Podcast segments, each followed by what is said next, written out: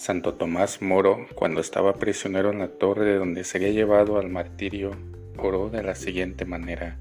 Dame, Señor, una manera de ser que ignore el aburrimiento, los lamentos y los suspiros.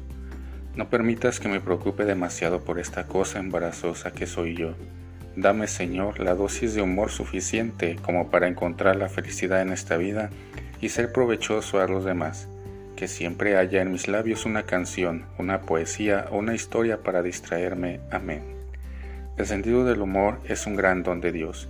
Nunca lo agradeceremos bastante. Conviene pedirlo al Señor y no olvidarse de cultivarlo. Que los disfrutes.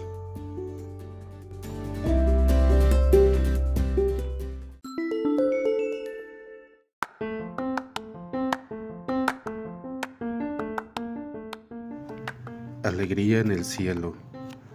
Un famoso sacerdote tenía fama de poder convertir al más recalcitrante, por lo que a menudo era requerido en las celdas de condenados a muerte. En cierta ocasión, después de haber dado la comunión a uno de aquellos presos, le entraron a este escrúpulos de conciencia y le dijo, Padre, no parece justo que yo me salve, tras haber pasado toda mi vida cometiendo terribles crímenes que dirán aquellos cuyas vidas acorté, o aquellos a quienes robé e hice daño, cuando me vean entrar por la puerta del cielo?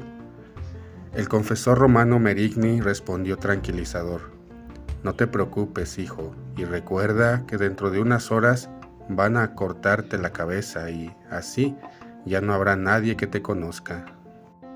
Queridos hermanos y hermanas, Jesús nos dice, Habrá en el cielo mayor alegría por un pecador que hace penitencia que por 99 justos que no lo necesitan.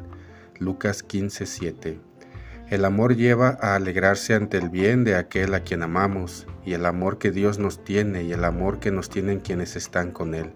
Les hace alegrarse ante nuestro arrepentimiento y la vuelta al buen camino. Es estimulante pensar en la alegría que damos en el cielo cada vez que nos arrepentimos y nos confesamos. Hay alegría entre los ángeles de Dios por un pecador que se arrepiente. Lucas 15:10. Que tengas un excelente y reflexivo día.